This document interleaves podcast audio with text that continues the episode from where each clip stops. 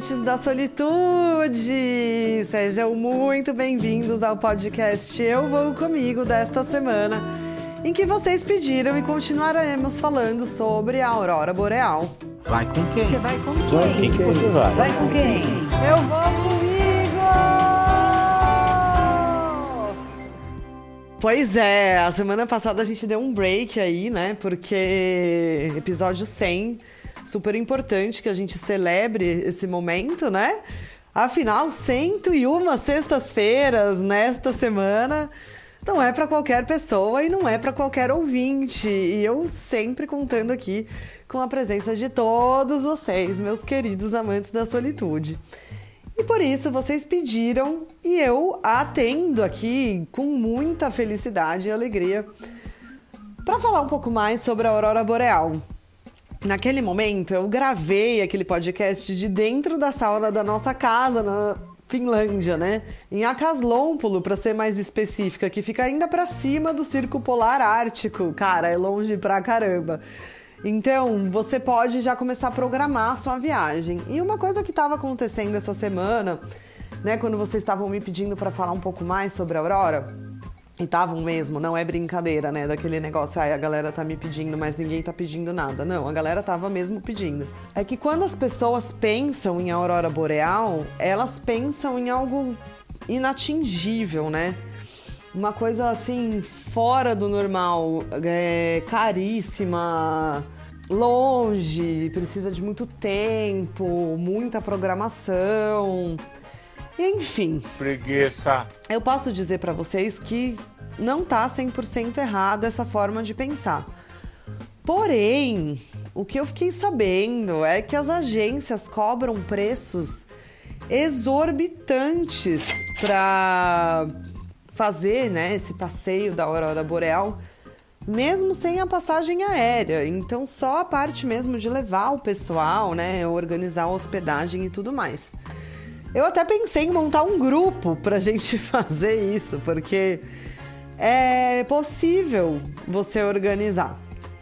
Claro que eu estou falando de uma condição muito especial porque a minha viagem para Aurora Boreal aconteceu graças aos meus amigos que moram na Finlândia e que já tinham bolado uma estrutura para gente. Mas é possível sim você pagar pelo trem que vai te levar até a sua cidade de escolha para ver a aurora boreal.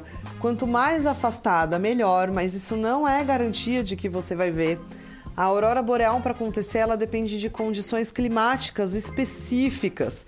É como se realmente os astros precisassem se cruzar para você ter a sorte, o privilégio de vê-la. Oxente. E a gente teve essa sorte, esse privilégio, dois dias, aliás, duas noites. Uhul! Na terceira noite, esquece, não deu.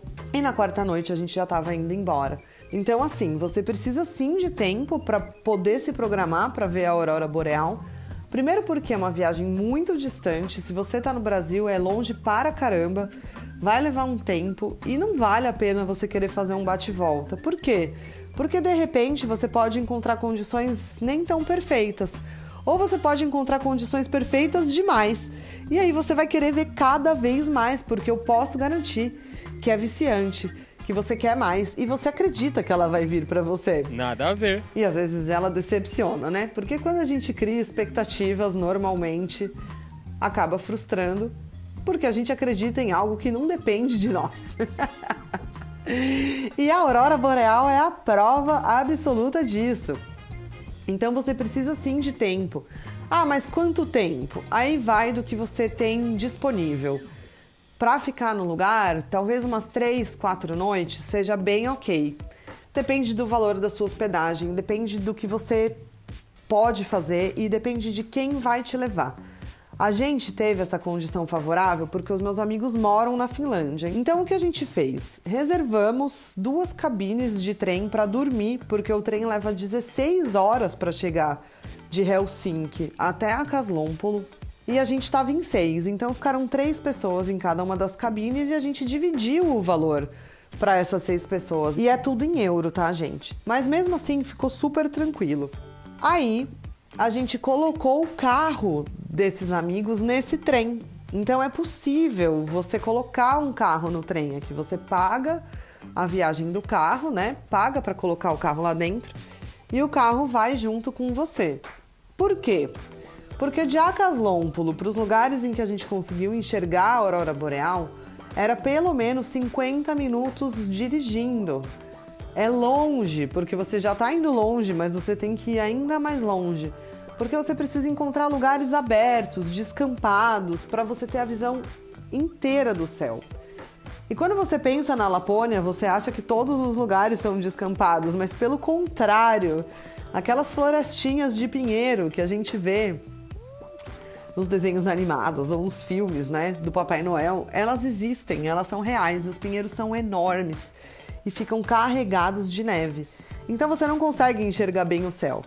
Tem que ir para lugar em que você consegue enxergar o céu, né? Senão não faz sentido você estar tá procurando algo que acontece no céu se você não consegue olhar o céu. E é desse jeito, é mesmo, é porque é mesmo. E esses lugares são longe da cidade, né? As cidades ali, apesar de não serem muito grandes, elas têm muita luz. Então você precisa ir longe.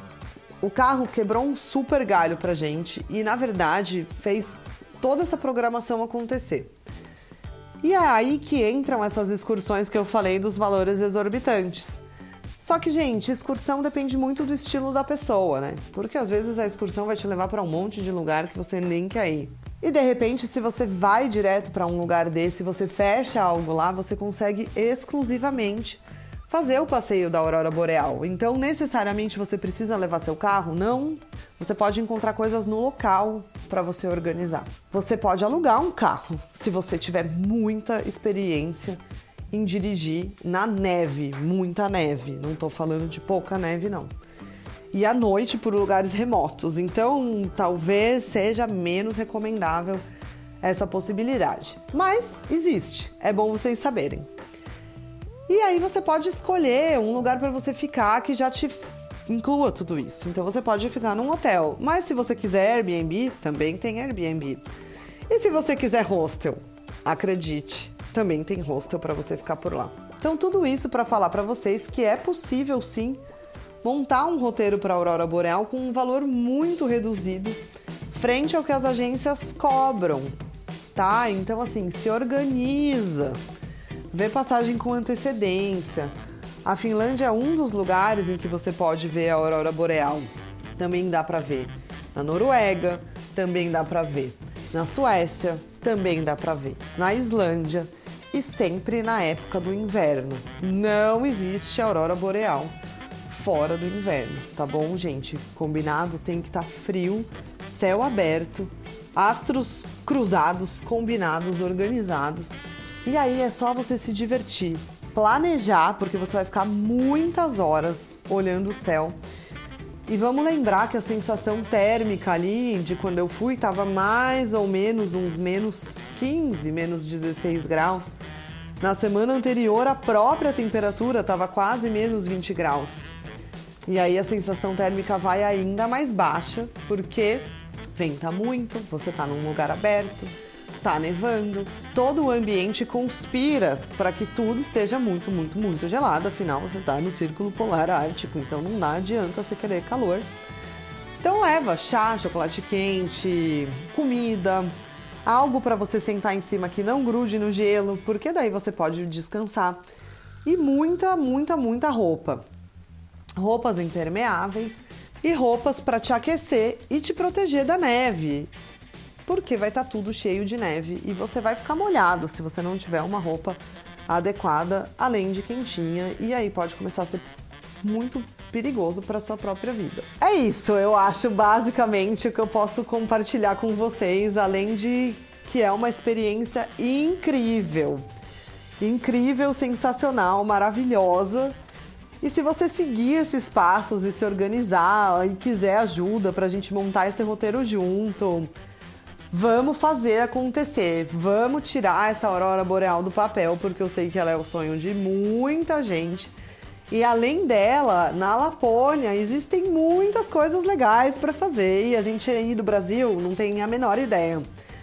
A rua fica lotada de gente, a galera fica andando de esqui para cima e para baixo. Tem um sapato de neve que você anda, porque quando a neve tá fofa, você vai andando com a sua bota A bota também tem que ser impermeável, tá, gente? E bem quentinha.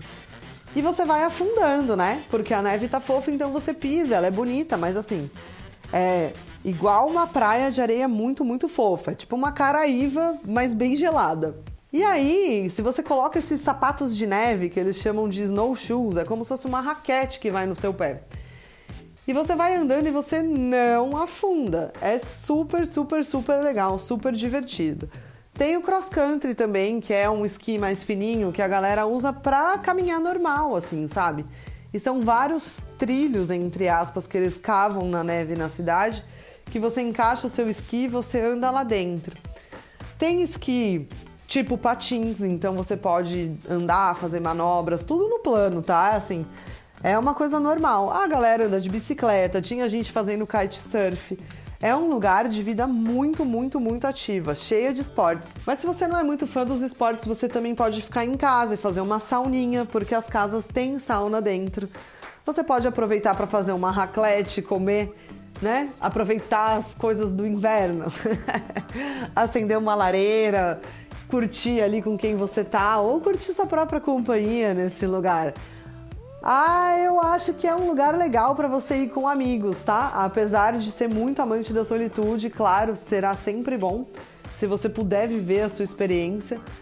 Mas se você ainda não é acostumado a viajar sozinha, não é acostumada a viajar sozinha, pode ser que seja uma primeira viagem um pouco traumática, dependendo do lugar que você escolha para ficar, porque é um lugar muito silencioso, é um lugar muito branco por causa da neve então aí fica meio bonito, mas depois de um tempo você pode já ficar meio assim por causa da luz, da falta de luzes, e tem muitas coisas que acontecem. Mas se você já é um pouco mais acostumado a viajar sozinho, com certeza sua solitude vai estar no ápice, porque quando você vê aquela aurora boreal, você vai desejar gritar para o mundo inteiro que aquilo é muito maravilhoso e aí, quando te perguntarem, vai ver a aurora boreal com quem? Você vai encher os pulmões e dar aquele seu belo grito. Ué, eu vou comigo.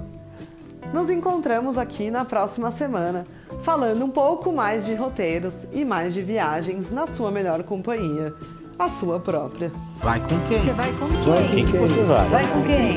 Eu vou com